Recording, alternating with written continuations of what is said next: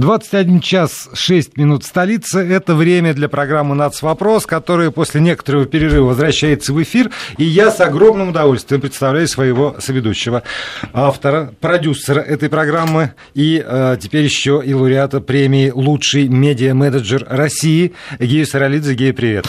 Да, здравствуйте. Поздравляю. От души поздравляю, потому что действительно большое. и «Нацвопрос», и программа «Народа России», которая выходит на радиостанции Вести ФМ, получили заслуженную оценку профессионального сообщества. Есть чем гордиться. Да, приятно очень. Ну и действительно, это, конечно, оценка не меня лично, а тех программ, которые были сделаны, благодаря в том числе Володе и тебе, и Марата Сафарова, конечно, надо вспомнить по этому поводу. Ну да ладно, спасибо большое.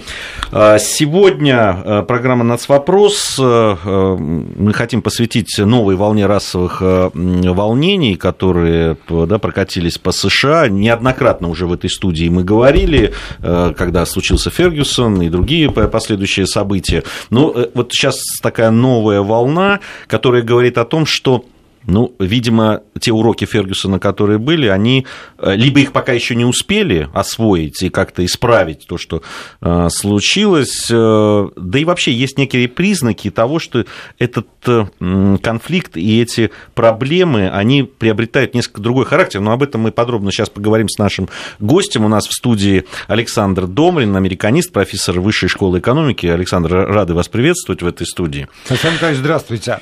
Мы, мы будем как-то так по-американски Луганский Александр или все-таки Александр Николаевич, как вам удобнее? Значительно удобнее просто Александр. Хорошо, как а, скажете. Да, точно так же, как, знаете, когда меня мои американские э, друзья называют Саша, даже так возможно. Но ну, давайте напомним слушателям, что э, если по ходу программы у вас возникнут какие-то вопросы, может быть, уже накопились какие-то версии, потому что версий много высказывается, иногда вульгарных, иногда все-таки более-менее э, научных. Слушатели, которые следят за событиями в Соединенных Соединенных Штатах Америки наверняка имеют по этому поводу свое какое-то мнение или сомнение. Вот, пожалуйста, все сомнения, все вопросы можете выплескивать к нам на смс-портал 5533 со словом «Вести» в начале сообщения, либо использовать WhatsApp, там наш номер 8 903 170 63 63. Пишите и зададим все вопросы, которые сможем, которые успеем.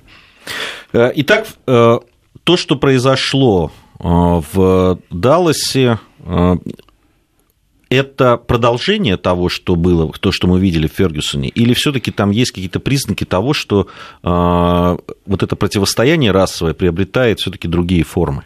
Знаете, можно было бы сказать Фергюсон навсегда, и на этом закончить нашу программу. Потому что Фергюсон навсегда.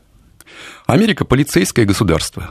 Это объективная реальность. Не вкладываю сюда никакие ни плюсы, ни минусы. Америка – полицейское государство в бандитском обществе.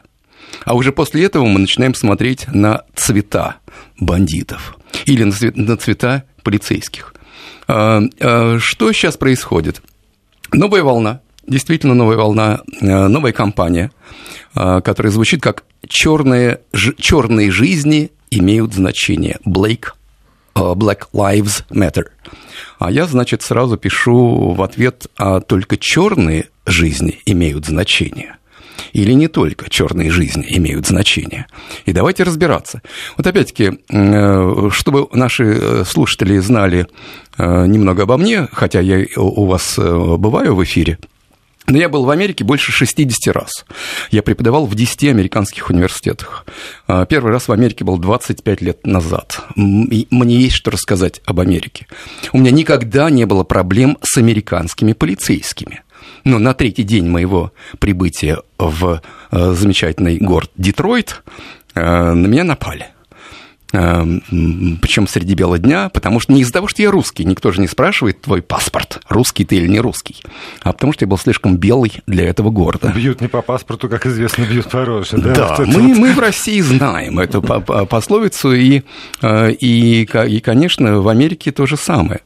Давайте разбираться, что получается в Америке статистика. Есть ведь статистика, конечно. 13% американского населения – чернокожее население.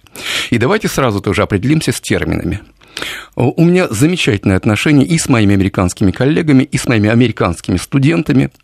Может быть, из-за того, что я русский, у них более теплые отношения со мной, чем с какими-то местными американцами, а, которых они могут подозревать в том, что их э, родители были рабовладельцами, там, угнетали э, предков этих моих студентов на плантациях. Слушай, а, до, а до сих пор вот эта вот память живет? Конечно. Несмотря К... на то, что прошло, ну там... Конечно, на, конечно, все, кон... конечно, все сохраняется, конечно, все сохраняется. И вот мои американские черные студенты мне говорят, термин афроамериканцы. Мы же себя афроамериканцами не называем. Термин афроамериканцы придуман белыми, э, страдающими от комплекса вины. Мы-то сами себя не называем афроамериканцами. I'm black. Я черный. Я горжусь, что я черный. Поэтому, когда я буду, когда я буду избегать этого термина афроамериканцы, и когда буду называть черных черными, это не из-за того, что я их не уважаю, это из-за того, что я именно их уважаю, потому что они уважают себя именно как черные, а не как афроамериканцы. А тогда, подождите, возникает вопрос, а чего, собственно, гордиться? Вот это вот такой, как гей-прайд, вот я горжусь тем, что я черный, а я горжусь тем, что я лопоухий, вот я могу продолжить. Почему тогда возникает необходимость, вот действительно, в американском обществе, я это знаю там по книгам, по фильмам, по каким-то, по общению с, с людьми, которые там бывали тоже, вы сейчас подтверждаете, Откуда вот это вот? Я горжусь тем, что я черный. Я другой. Я другой. И в этом смысле, вот когда мы начинаем говорить о каком-то расизме, да, и, конечно, э, мои чернокожие друзья начинают всегда педалировать, тем более, когда, э, когда э, черные становятся жертвами полицейских или кого-то еще, они начинают вспоминать о том, что они именно черные, которых убили какие-то там, может быть, не обязательно черные полицейские. Но я горжусь тем, что я черный, я горжусь тем, что я другой. Если кто-то из наших радиослушателей есть еще такой наивный, который полагает, что Америка страна гармонии, классовой, этнической, расовой, то этот человек ничего не знающий про Америку. Но давайте все-таки продолжим. 13% американского населения черные. 90% чернокожего населения становятся жертвами других чернокожих. 90% негров убиваются другими неграми. Между ними стоят полицейские. Полицейские разных цветов кожи. Не обязательно белый, белого цвета кожи. Потому что вообще полицейские зарабатывают не очень много. И поэтому среди полицейских, как и среди военных, э, в военнослужащих в Америке очень много чернокожих или испаноязычных. Но если ты белый, в шесть раз больше шанс того, что ты будешь убит черным, чем наоборот – Давайте дальше посмотрим, что получается. Если ты белый полицейский. Если, Если ты, ты белый, а, белый, белый американец. В шесть раз больше шансов того, что ты будешь убит негром, чем наоборот. Статистика. Ничего с этой статистикой не поделаешь. Дальше тоже статистика. Э, не далее, как э, вчера в газете «Завтра» вышла моя большая статья, там много статистических выкладок. Э, если кто-то из нашего сегодняшнего эфира не все успели записать, просто ссылаюсь на эту статью, найдите ее. Посмотрите, есть ли полицейский произвол в Америке? Конечно. Конечно. Конечно. Есть ли полицейский произвол в России? Конечно. Уродов хватает в любом обществе. Правда ведь? Конечно. Но давайте все-таки говорить не про уродов, а, а, а про, систему, а, да? а про людей, да? Помните, конечно, Алексея Балабанова. Ну и, конечно, если мы Алексея Балабанова вспомнили великого, а, его фильм про уродов и людей, конечно, мы сразу и «Брат 2» вспомнили, да, про Данила Багрова в Чикаго. Я был в аналогичной ситуации и не раз. Ну, посмотрите, в прошлом году а, полицейские убили в Соединенных Штатах 990 человек. Много. Э, честно вам скажу, хотел сравнить с российской статистикой, не нашел. Наша российская статистика до сих пор в значительной степени как-то она или подчищается, или не публикуется. В этом году за полгода, э, у нас сейчас уже середина года, но вот до конца июня было убито 509 человек американскими полицейскими. По э, составу, конечно, большинство из них мужчины, только 25 женщин. Но если мы дальше будем смотреть Э, по этническому, по расовому составу 238 э, белых, 123 чернокожих, 79 испаноязычных. Эм, знаете, еще вот одна такая важная деталь, я тоже специально ее нашел. 124 убитых полицейскими страдали какими-то психическими заболеваниями. Больные на американских улицах. Вы вспомните, все-таки вот как бы мы ни называли советскую психиатрию, карательной или как-то еще, но карательная она была там, я не знаю, на полпроцента. Но она делала то, что она должна была делать, она лечила больных. После этого больных выпустили. В Америке они всегда были на, э, на, на улицах э, городов, что мы прекрасно видим по, по американским фильмам. В частности, посмотрите, сколько этих так называемых американских проповедников на американских улицах, да, когда очевидно совершенно, что человек страдает целым комплексом психических заболеваний. Э, что получается? Получается то, что если мы говорим про полицейское государство, Америка полицейское государство, если полицейский тебе говорит freeze, не с места, не двигайся.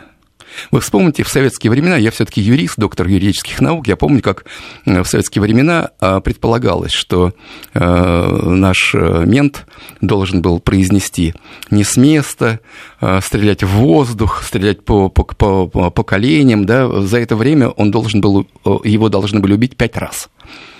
Если в Америке ты не можешь защитить себя, если ты полицейский, как ты можешь защитить кого-то еще?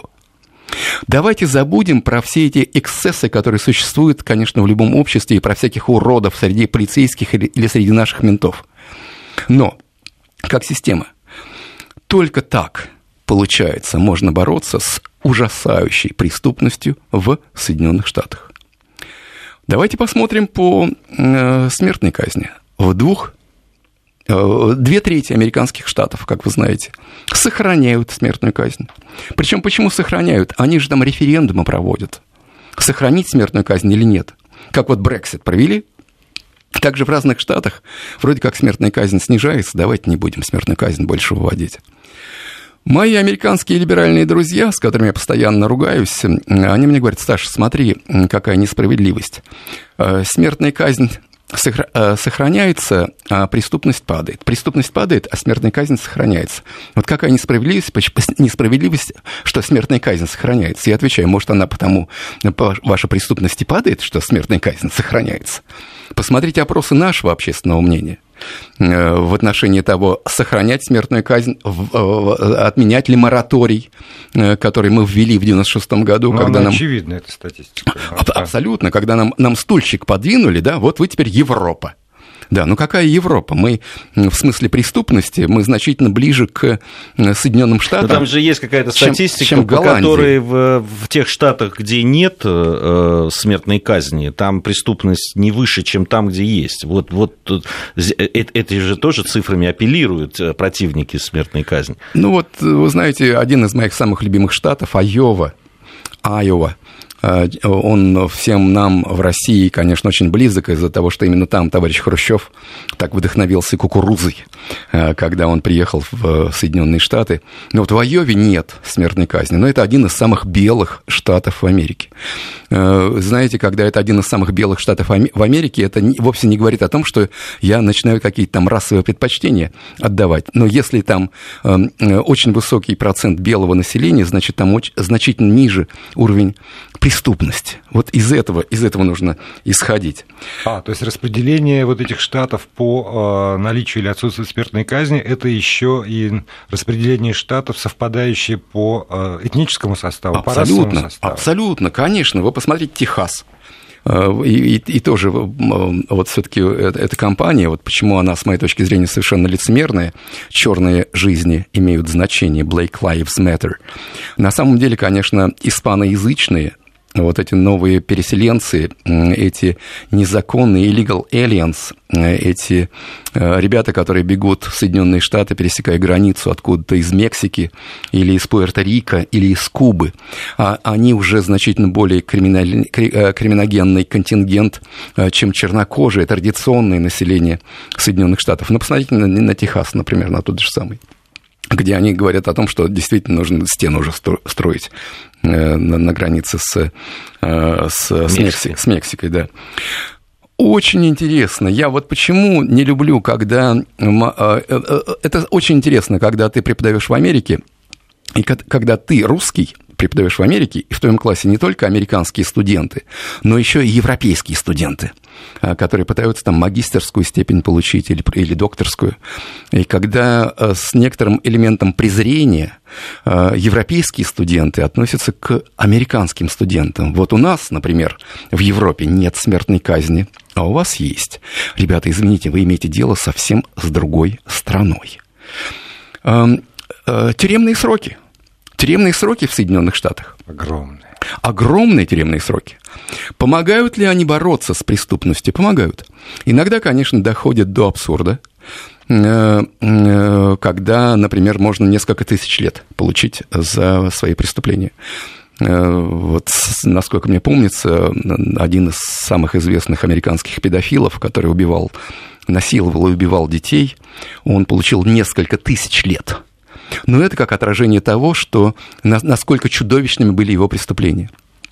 Но давайте посмотрим на экономические преступления. А, вот это то, что, опять-таки, наши, наши отечественные либералы пытаются постоянно нам э, э, втюхать относительно того, что он ведь всего лишь коррупционер, он ведь всего лишь вор, он же никого не убил, за что же его сажать? Но давайте посмотрим. Создатель самой крупной пирамиды, МММ, Товарищ Мавроди получил сколько? Четыре с половиной года. Создатель самой крупной аналогичной пирамиды в Соединенных Штатах, товарищ Медов, Берни Медов, а, конечно, пирамида была больше из-за того, что экономика Америки больше. Сколько получил? 150 лет. Он выйдет э, на... Э, э, я специально почитал. Он выйдет из тюрьмы в 2259 ну, году. Выйдет это вы, по-моему, слишком оптимистично по этому поводу. Я, я хотел бы вот э, вернуться к тому, что сейчас происходит а, да, в Далласе. Там ведь вот какая-то новая, новый поворот. Ведь этот парень Мика Джонсон, который да, ветеран армии США, э, который провел там в Афганистане там, полгода где-то, да, и который вот решил таким образом мстить, расстреливая а, полицейских, это ведь новое такое явление, по большому счету. То есть были, да, там столкновения, даже кто-то там применял огнестрельное оружие, но чтобы вот так целенаправленно, человек подготовленный, прошедший э, под спецподготовку, да, там методично расстреливал э, офицеров полиции, ну, по-моему, я такого не припомню. Э, Гей, вы знаете, конечно, это очень тревожный симптом, очень тревожный, конечно, э, знак для американского правительства, но он не первый. Мика был не первый. 90, 95 год, 1995 год. Я в Америке. Я в это время преподаю в Айовском университете. И проходит информация о том, что взорвали федеральное здание в Оклахома-Сити. Федеральное здание, что это такое? Это значит, в разных американских штатах существует здание, где находятся федеральные какие-то ведомства. Оклахома-Сити. А, апрель 95 года. Первая информация, предположение, исламские террористы. Второе, американские фашисты. Где они американских фашистов нам нашли? Да это я вообще... За ши... Э, я был в Америке 62 раза, я ни разу американских фашистов в глаза не видел. Оказывается, оказывается, что это ветеран войны э, в Ираке, э, который мстил собственному правительству, Тимоти Маквей, за то, что за несколько лет до этого Э, что произошло. Была такая секта, которая никого не трогала, э, ветвь Давидова в городке Уэйко, штат Техас. А, когда американские власти просто решили, ну как это как это так, что это вот находится какой-то компаунд, и мы не знаем, что там происходит, а давайте-ка мы, значит, возьмем контроль над этим компаундом. Ну, как они взяли контроль над этим компаундом? Они его а, подожгли, убили всех, кто был в этом компаунде, а, в этом поселении, включая малых детей. Вот Тим Маквей, ветеран войны в Ираке, который после этого, а в Оклахоме еще существует смертная казнь, после этого получил смертную казнь. Ой, это был, вы знаете, это, с моей точки зрения, э, это был куда как более мощный такой знак, символ американцам относительно того, что совсем не обязательно, что против вас воюют какие-то исламские террористы, это было за 6 лет до 9-11, или какие-то мифические американские нацисты. Возвращаюсь опять-таки к, к тому же самому заключению, к которому прихожу после моих э, долгих и очень интересных поездок в Америку, что если кто-то из наших э, радиослушателей считает, что Америка – это страна э, какой-то гармонии, они ну, заблуждаются. Ну, в, в начале нашей беседы, Александр, вы сказали о том, что Фергюсон навсегда. А, то есть выхода из этой ситуации нет, правильно я понимаю? Мы можем вспомнить ведь расовые волнения, начиная там с 50-х годов, потом там, да, и, и так далее, и так далее, и деви, начало 90-х э, в Калифорнии, э, где были и жертвы, и, и примерно такой же повод был, да, когда полицейских, которые избили э, зверски там... Родни Кинга, да, да в Лос-Анджелесе. В Лос-Анджелесе, да, после этого были жуткие выступления, когда убивали вообще ни в чем не повинных там водителей автобусов, грузовиков, Абсолютно. и вообще всех, кого встречали на пути.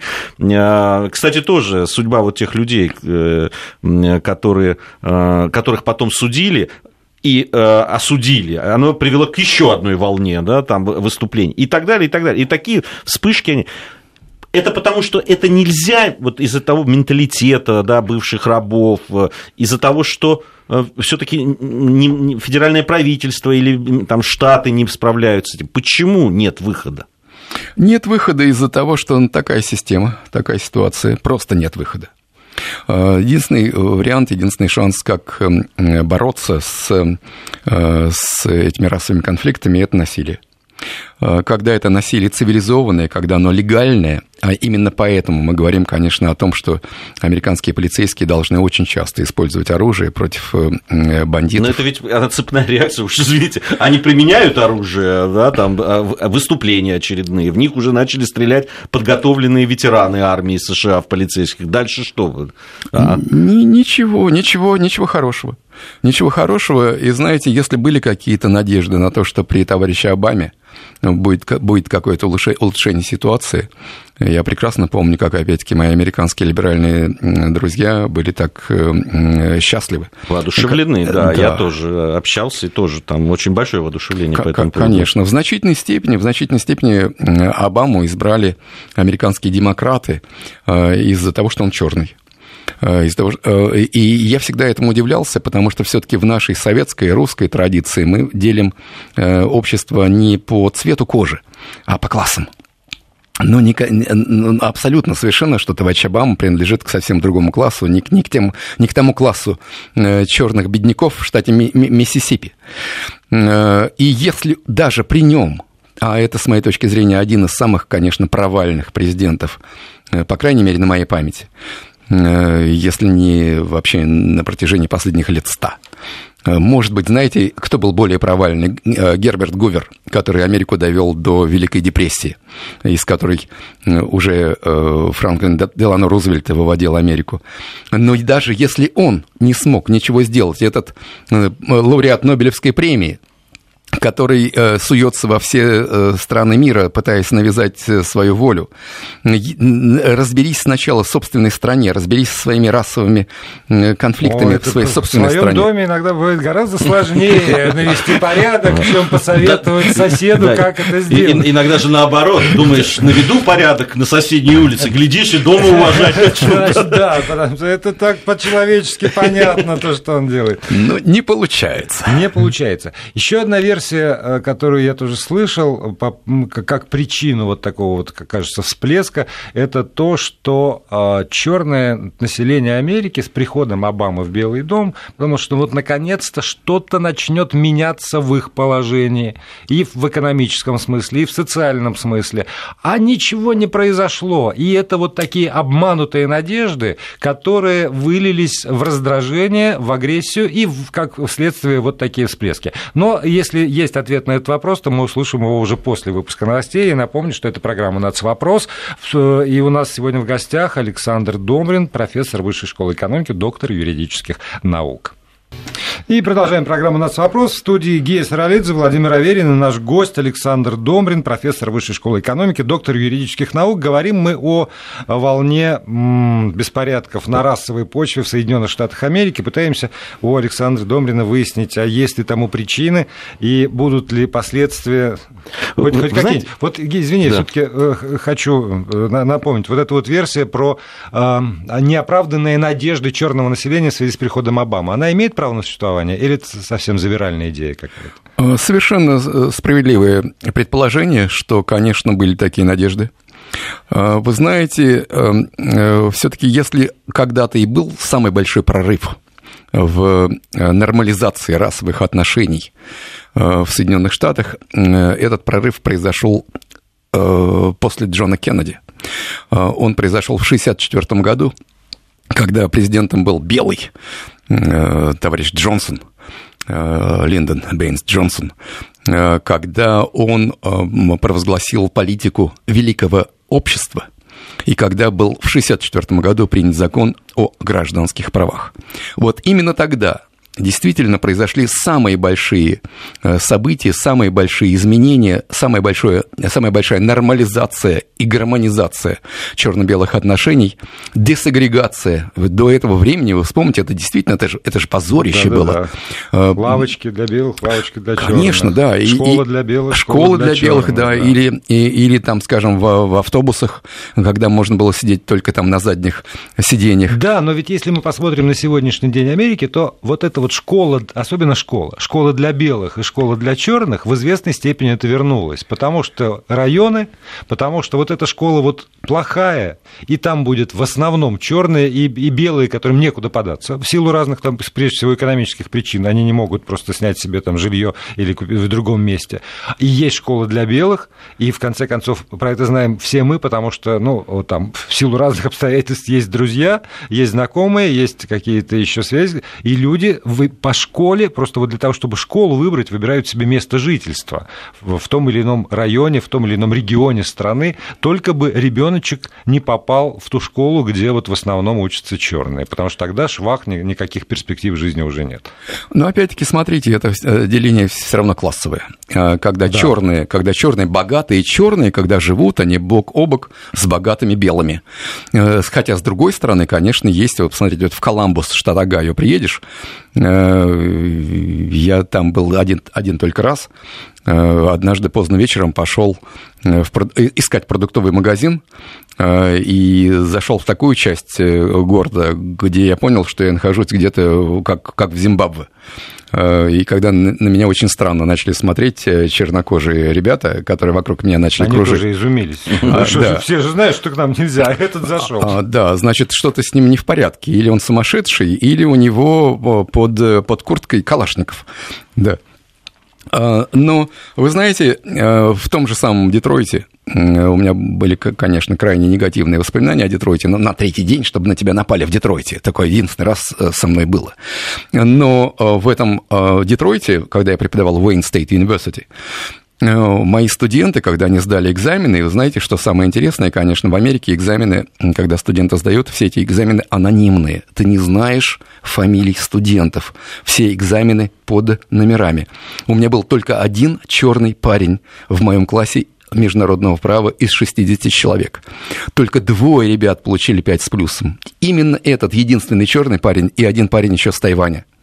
То есть, если ты пробиваешь вот этот самый лед над твоей головой, то, конечно, у тебя есть Но такие возможности. Его действительно трудно пробить, этот лед, э, э, потому что ну, мы, мы-то знаем по клише, да, что Америка э, страна равных возможностей, там у тебя всегда есть шанс, и если у тебя есть к этому стремление и э, есть э, работоспособность, ты все равно найдешь свой путь. Или это действительно такой замкнутый круг, какое бы желание не было, но только случай или что-то там сверхъестественное может тебя вот вытолкнуть из этой среды. Вот как бы грустно это ни звучало, но все-таки процентов на 80 это замкнутый круг.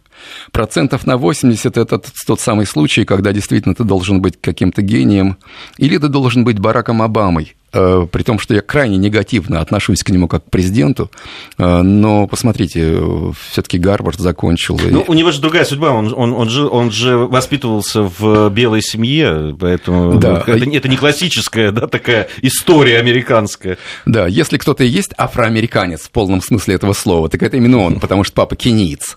Да? Но, вы знаете, вот парадоксально, конечно, э, ситуация значительно изменилась, улучшилась для большинства американского населения после Джонсона, после закона о гражданских правах, а кого-то она развратила когда вместо того, чтобы пойти работать, ты лучше роди еще одного ребенка и сиди на пособии. Роди 12 детей и вообще на работу не ходи. Эм, э, вы знаете, это действительно это то, что ты э, начинаешь постигать не из учебников, а просто когда ты стоишь в каком-то продуктовом магазине, и когда ты расплачиваешься за, за Кока-Колу долларами, а кто-то перед тобой стоит, и они расплачиваются какими-то фантиками. Я думаю, что за фантики? А это food stamps. Это, это, это то, что... Продовольственные карточки такие. Это да. карточки, да. Это то, что, что неимущим, черным выдают, выдает э, правительство для того, чтобы они э, покупали что-то для себя. И это в значительной степени развращает. Э, и это в значительной степени, конечно, начинает работать уже просто против... Если работало сначала на э, улучшение ситуации с, э, среди неимущих, и преимущественно, конечно, черных, то сейчас это начинает развращать да, ну, но ведь эти карточки их выдают всем неимущим и черным, и, испан, и там, испаноговорящим, и белым в том числе, если они все-таки, попадают все-таки есть ситуацию. же вопрос менталитета. Да, еще. а вот получается, что в основном пользуются как раз э, не белые, скажем. Ну, я, честно говоря, вам ска- э, должен сказать, что я встречал, конечно, и белых Э, нищих на, на улицах Бостона или, или Вашингтона, но чтобы по 13 детей рожать только для того, чтобы ты родил следующего ребенка, и ты можешь получить бесплатно телевизор, я такой только среди черных видел. У нас, у нас скоро еще один э, перерывчик будет. Я, вот э, какой вопрос хотел бы задать. Александр, а вот как, какую роль сыграла Э, ну, такая лакировка действительности. Ведь, ну, вы посмотрите американские фильмы, да, там, начиная там с 70-х годов, да, все время плохой, э, э, если есть плохой, значит, чернокожий, обязательно должен быть хороший. Если один полицейский белый, хороший, то обязательно напарник у него будет должен черный. И вообще все эти разговоры, все эти фильмы, да, весь этот глянец, успешные черные спортсмены, ученые и так далее. Ведь мы не просто так, да, в начале разговора вы сказали, что если есть среди наших слушателей кто кто думает, что это некий такой рай, да, и там нет а, никаких проблем, в том числе и расовых, то вы ошибаетесь. Так ошибались ровно еще потому, что а, так преподносили. Вот, вот эта вот лакировка действительности, она сыграла свою роль? Конечно, конечно, Голливуд э, – это аналог идеологического отдела ЦК КПСС.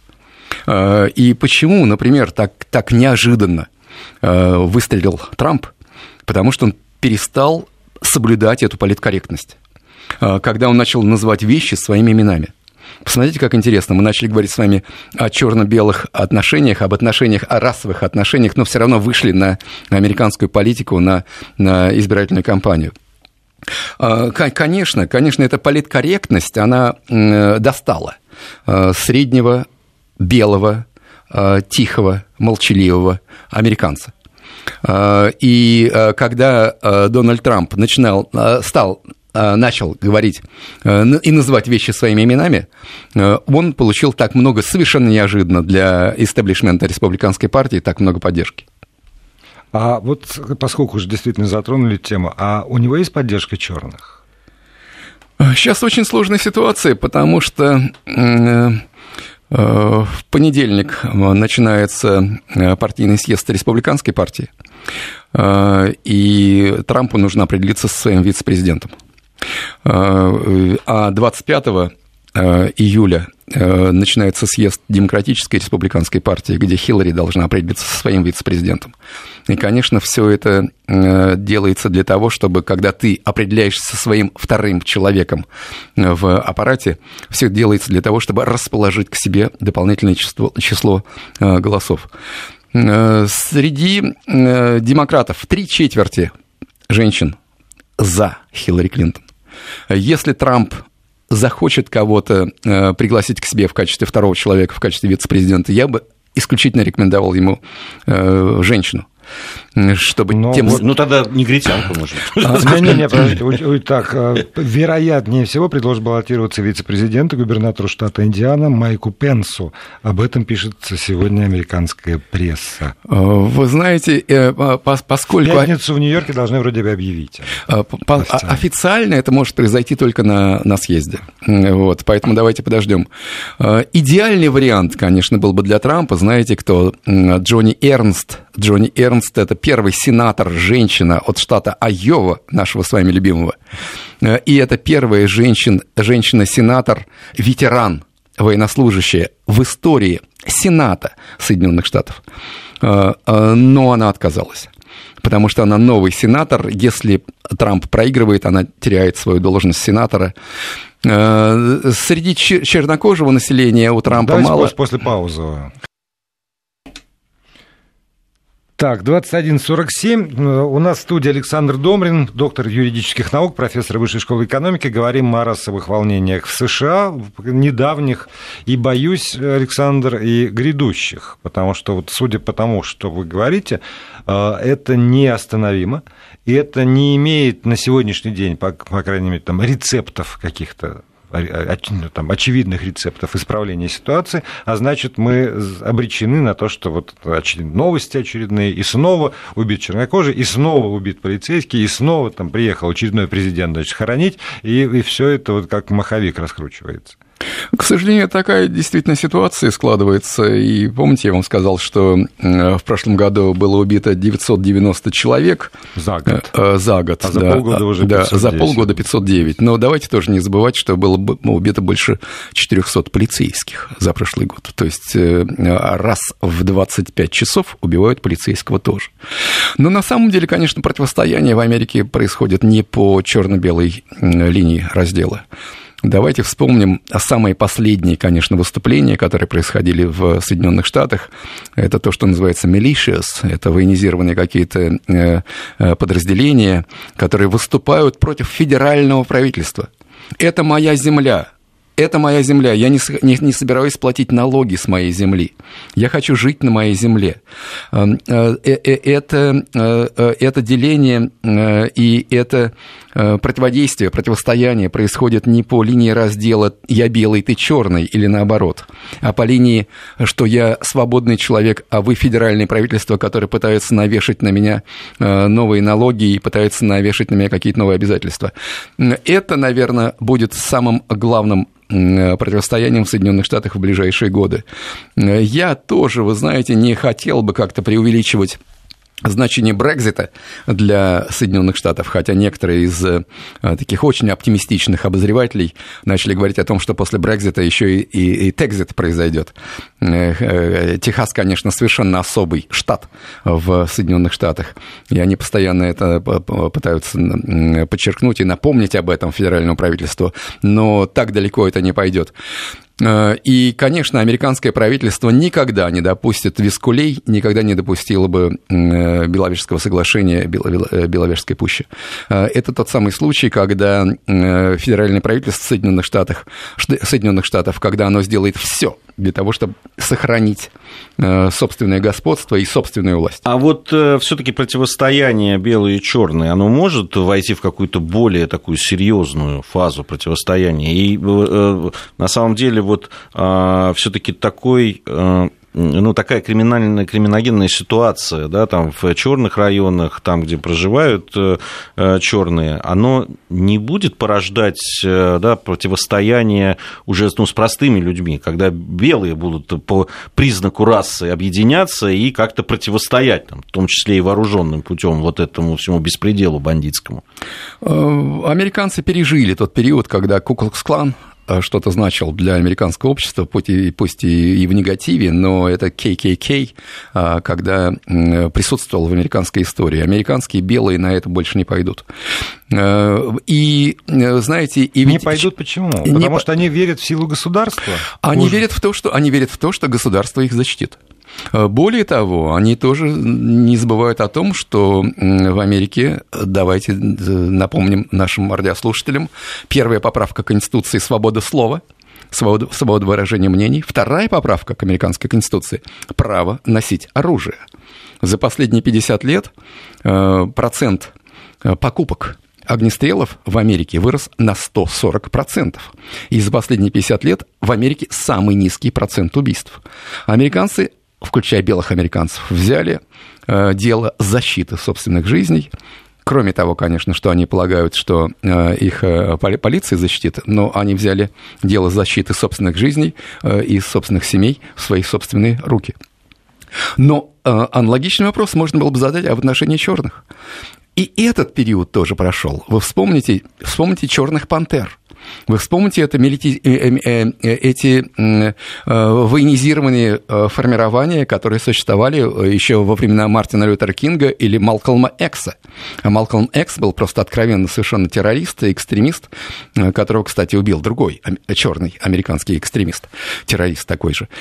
Но и это американцы пережили. Сейчас я не вижу абсолютно не вижу организации ни со стороны белых, ни со стороны черных э, против друг друга. И насилие тех или иных, ну, конечно, в основном, конечно, насилие черных против белых, будет носить стихийный характер и, и неорганизованный, как это было с Миком Джонсоном.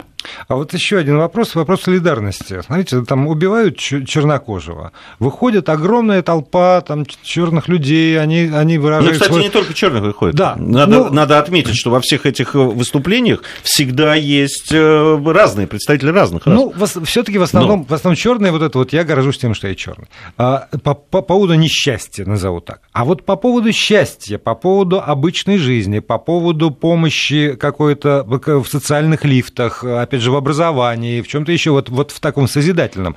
И эта гордость, она срабатывает, это солидарность друг другу, срабатывает, да. или там тоже, в общем, это разные слои э, имущественные, там, классы, ну, как угодно можно назвать, они живут по, сами по себе, и, в общем, по большому счету, чернокожему богатому глубоко наплевать на чернокожего бедного, и он не бросится да, там, из солидарности э, делать что-то для общины черной. Владимир, два вопроса. Э, начну со второго. Благотворительность, конечно, есть. Конечно, есть, но она в значительной степени, конечно, благотворительность на показ. Как Дензел Вашингтон, может быть, самый умный э, из американских актеров, э, все-таки даже когда ты актер, видно, умный ты актер или, или ты идиот. Но даже но Дензел Вашингтон очень много делает, там миллионы долларов отдал на благотворительность. Это действительно так. А, а что касается выступлений, Э, в тех же самых э, Black Lives Matter, черные жизни имеют значение, когда там выступают не только э, чернокожие, но и белые, конечно, экзальтированных белых очень много в Соединенных Штатах. Давайте не, не забудем о том, что основные все-таки активисты среди борцов за гражданские права в тех же самых, в те же самые 60-е годы были в основном белые – Э, собственный личный пример, если у нас есть еще одна минута, э, преподавал в одном из американских университетов, и это произошло на моих глазах, когда один из американских профессоров э, с безупречной репутацией, когда он не предупредил своих студентов о том, что он сейчас будет цитировать, причем цитировать одного из борцов за гражданские права 60-х годов но вы, он не предупредил, что там будет слово «negro». Mm-hmm. Хочу сразу подчеркнуть, что это не Нигр это абсолютно, это то, что в, в, в Америке даже вообще нельзя произносить. Это называется N-word, слово на букву N. Но слово негро это всего лишь негро это, это черный. Он не предупредил студентов, что сейчас в этой цитате, которую он будет приводить, будет слово negro. Он, не предупредив процитировал эту цитату одного из борцов за гражданские права. А, чуть ли не со слезами на глазах э, из аудитории выбегает белая девчонка, а, бежит в ассоциацию чернокожих студентов, чтобы пожаловаться на своего студента. Я Преподавателя. О, простите, преподавателя. Я, я вполне допускаю, что, может быть, она у него до этого двойку получила. Э, э, чернокожие студенты, не разобравшись, пишут письмо президенту, устраивают такую обструкцию этому профессору, но нужно сказать, нужно отдать должное декану э, юридического факультета этого университета, не сдали этого профессора, хотя много крови ему попортили. Но вот до сих пор, вы представляете, вот вы меня спрашивали, сохраняются ли эти чувства? Сохраняются. Но среди этих экзальтированных белых эти чувства еще более экзальтированные иногда да, бывают, я, чем среди черных. Я в, в, в, там с, в аудитории в такой, ну, в, в беседе, в дружеской, употребил слово негр, там были американцы, надо было видеть их лица просто. Это был, то есть было понятно, что все, на этом наша дружба закончилась. Что лишний раз доказывает, что та тема, которую мы сегодня обсуждаем, увы, не цепь эпизодов, а система, и об этом нам рассказал сегодня Александр Домрин, профессор Высшей школы экономики. Спасибо вам большое. Спасибо.